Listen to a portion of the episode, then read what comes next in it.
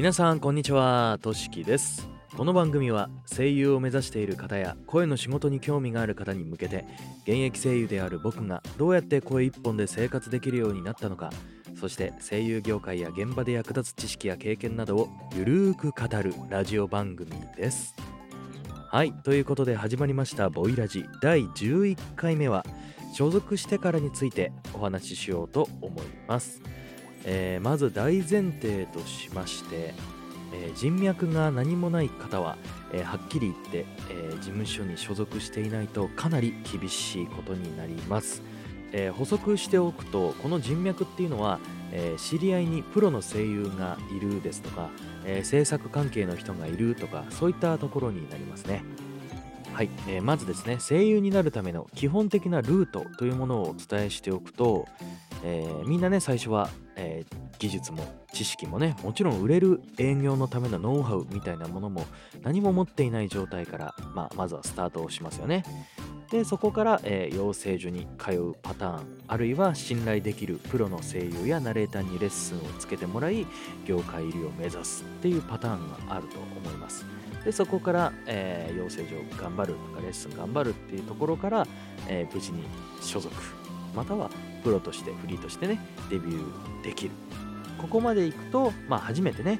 えーあなたの声が商品として棚に並ぶことになります。これがまあまず基本的なざっくりとしたね、えールートですよね。業界に入るまでのルートになります、えーここで、えーナレーターとセリフメインの声優の方でね売れ方っていうのが若干変わってきますが、えまずねセリフの方だと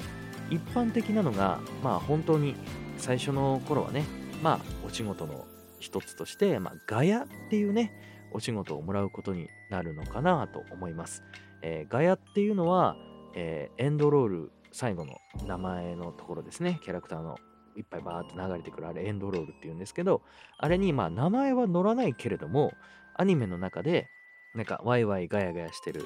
群衆ざわざわしてる感じの中の一人とかまあおはようとか今日疲れたなみたいな。うぞうむぞうのなんか感じ。まああれガヤセリフっていうんですけどまあそういう群衆 A みたいな感じでまあ役もね振り分けてないので台本でガヤの部分だけ該当しているところに声を当てるってだけなんでまあ本当に一言二言だけまあセリフ言うみたいな感じですね。まあセリフっていうセリフもないのでアドリブで喋るんですけどまあそれがガヤっていうものになります。でまあそのガヤの次にもらえるのがまあモブキャラっていう通称モブですねモブのまあ、えーセリフの仕事が来るのかなって感じなんですけどこれはねまあ主人公に「おい元気か?」とか「昨日の漫画見たか?」とか「次の体育だるいよな」とかなんかねまあガヤにちょっと近いんですけどまあでも台本になんかちゃんとキャラクターのセリフが書いてあってそれをタイミング合わせて言うっていうところになってくるんであとはまあ重要な場面でねえいくつかこうセリフを言うとかっていうのがまあモブだったりするんですけれどもこのモブっていうのはエンドロールにちゃんと自分の名前が載ります。さっきも言いましたけど台本にキャラクターのセリフとしてあの記載があるので、えー自分のね名前がエンドロールにがっつり載ります。ちゃんとねクレジットされるので僕もね最初の頃はまあその自分がモブを担当した作品とかをまあ録画して自分の名前のところでこう止めてね名前を見ておおちゃんと載ってるみたいな。デビューしたぜ俺みたいな感じでまあ 感動したりしてましたね。でまあ意外にねこうガヤからモブまで昇格するのって結構早くて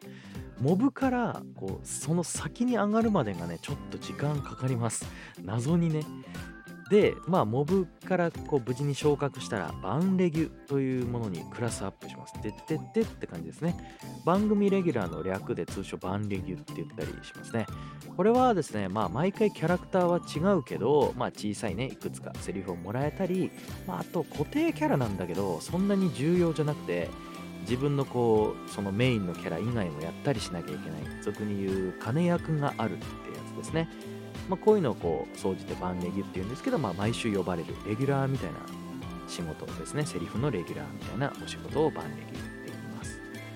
えーこのねバンレギを経てこの先がもうやっとゴールですよ。無事に名前のある役メインキャラクターを任されることになります。ざっくりねこれがまあアニメや吹き替えのセリフにおいて主にこう仕事のステップアップの流れっていうのはこんな感じの流れになります。まあ大体ねモブの段階で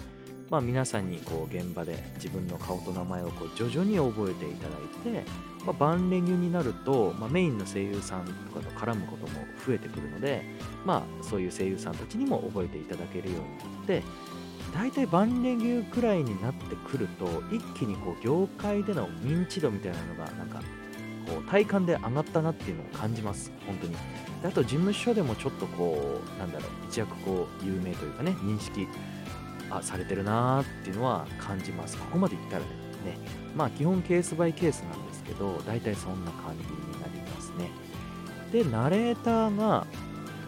基本的にまあ単発の WebCM あとは企業 VP が最初は多いですかね。だいたい23回試してもらってまあ順当にいったらまあ仮慣れでレギュラーをもらうみたいな感じですね。スタジオナレーションとかね。その地上波とかでオンエアされる前のスタジオのナレーションを、まあ、ざっくり仮慣れっていうんですけど、で、常にそうやって単発の作品をこうやりながら、こう仮慣れから昇格して、レギュラーをもらったり、まあ、大きい CM の案件をもらったりとか、まあ、そんな感じですかね。基本的にナレーションの方が、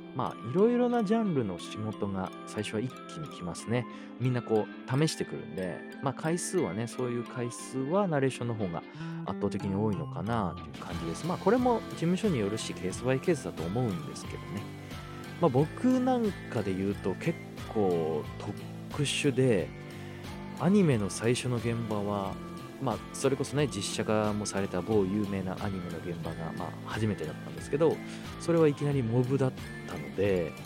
ちゃんと台本に名前があったし、まあ、エンドロールもね、がっつり自分の名前あるみたいな、おおみたいな感じだったんですよ。そう、あの、ちなみに僕はね、ガヤのみのお仕事をしたことがないので、後々ね、そういうガヤっていう仕事があるんだってことを知りました。えー、モブの中にね、こうガヤやったりとか全然あったんで、そのガヤ単体で仕事があるってことをね、もうまず知らなかったんですよね。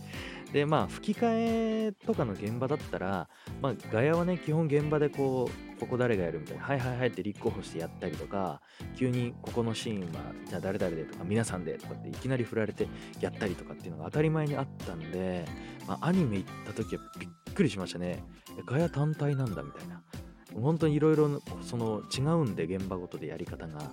まあ、吹き替えもそういえばまあ吹き替えもね最初からこうバンレギューだったしナレーションなんて僕はまあ仮慣れからスタートしてますからね。いろいろともう本当特殊なんですよね僕。なんで、まあ、特殊がゆえに普通の人の倍きつかったですよね。なんでかってやっぱ正規ルートじゃないのでもうやり方も何にもないので誰も参考にならないという。なので本当にね、すごいこう試行錯誤の毎日でしたね。本当にこの場合はどうしたらいいんだろうとか、うーん先輩方に相談したりとかめちゃくちゃしてましたね。もうほんときつかったです。まあその昔からね、人柄だけはね、良かったので、人柄採用の男なので、俺は。周りの方に助けられながら、もうほんと今があるなって思うので、皆さんには本当にね、僕感謝してます。もちろん今もですけど、だからあの皆さん、本当にね、自分にこう何も光るものがないなと思ったら、とにかく人柄を磨いてください。もうマジでなんとかなりますから。本当に人が良ければ何とでもなります。だって僕がそうなんで。そう、人柄、本当人が良ければチャンスもね、その分たくさん巡ってくるので皆さん頑張ってください。でね、簡単にまあ売れるまでの道のりみたいなものをパパッとお話ししたんですけど、ここまで順調に来れるのが業界全体で言うと、まあ、数パーセントしか来れないんですよね。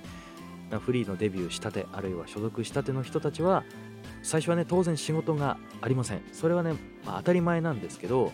まあ、僕がいた、まあ、超大手事務所でも、まあ、後輩たちはね仕事が1年間ないですとかザラです本当に多分ねうち、まあ、元行ったとこなんで、まあ、大手でそれなんで中小の事務所だとさらにきついんじゃないかなって思ってます。だからこそボイスサンプルがかなり重要になってくるわけですよ。事務所の方たちにとにかく自分の存在を知ってもらわないといけない。アピールしなきゃいけない。僕私はここにいるよちゃんといるよってね手を挙げる。アピールしなきゃいけないんですよ。しかも猶予は1年しかないというね。1年しか鮮度はないですあなたの。まあフリーの方はもうちょいありますよ。1年半くらいはあるのかなって感じです。これなんでかっていうと理由は1年後に新人がかなりの数でこの業界に参入してくるからです。いろんなルートからね。だからこそアプローチしないと秒で忘れ去られてしまうんですよ。あれ？いたの？とか本気で言われますよ。あれねきついんすよねマジで本当に。でしかも今はコロナじゃないですか。だから新人の子たちに振り分けられる仕事っていうのも限られているんですよなんでかってまだその人のことをねちゃんとあの事務所側は理解してないし仕事振る側はね理解していないのでちゃんと能力があるのかとか現場に迷惑かけるかもしれないなとか技術はちゃんと足りてるのかとかそもそも事務所の看板をとか信頼を背負わせる価値がその人にあるのかとかいろんなことをねやっぱ考えてるんですよね。まあ、昔だったら事務所の先輩方がねたくさんいるところにポーンと放り込まれてこう周りに育てていただくっていう流れが当たり前だったんですけど今はねやっぱコロナで多くても4人までのグループ収録っていうものになってるのでそもそも新人同士で現場に行くってことがめちゃくちゃ多いです。だから新人が新人に指導するとかもう信じられないようなことがやっぱ起きてるんですよね。しかもやっぱモブとかがやって滞在時間15分とかで終わるんですよ。本当に。秒速で終わるんですよね。あの自分のこう指定の箇所をこう順々に取っていくので。であの制作側も時間がないのでこうリテイクとかもあんまないんですよ。本当に。テス本で一発 OK でとかっていうのはザラにあるのでやっぱ回転が早いんですよね。そういうのって何にも得るものはないんですよ。そんだけ短かったら。もうね仕事したなっていう実感がないまま終わることの恐怖。これは本当に計り知れないですよ。マジで。めちゃくちゃ怖いです。なんでそうなってもこう立ち回れるように普段から個人的に頼れるね先輩方とかマネージャーさんっていうのをこう身近に作っておくんですよ。そのために人柄を磨かなきゃいけないし前回お話ししたサンプル作りっていうのがとても大切になってくるわけ。です最初はね本当にサンプルと人柄が全てです。売れてからもサンプルと人柄は大切になります。非常にね重要なあのパーツの一つになります。この2つはねこの業界にいる限り切っても切り離せない重要なね本当にもうパーツですよ。になっているので皆さんぜひぜひ意識して努力してみてくださいね。はい。ということで今回は所属してからのあれやこれやをテーマにお送りしました。これは本当にね本当に必要なことなのでね、えー、ぜひね皆さんも参考にしてみてください。えー、そしてこの番組がためになったなとかいいなと思ったらぜひぜひフォローをよろしくお願いいたします。またレターも募集しております。番組の感想やこんなテーマで話してほしいとかあればどんどんレターを送ってください。答えられるものはガンガンお答えしますよ。それでは今日はここまでになります。皆さんまたね。バイバーイ。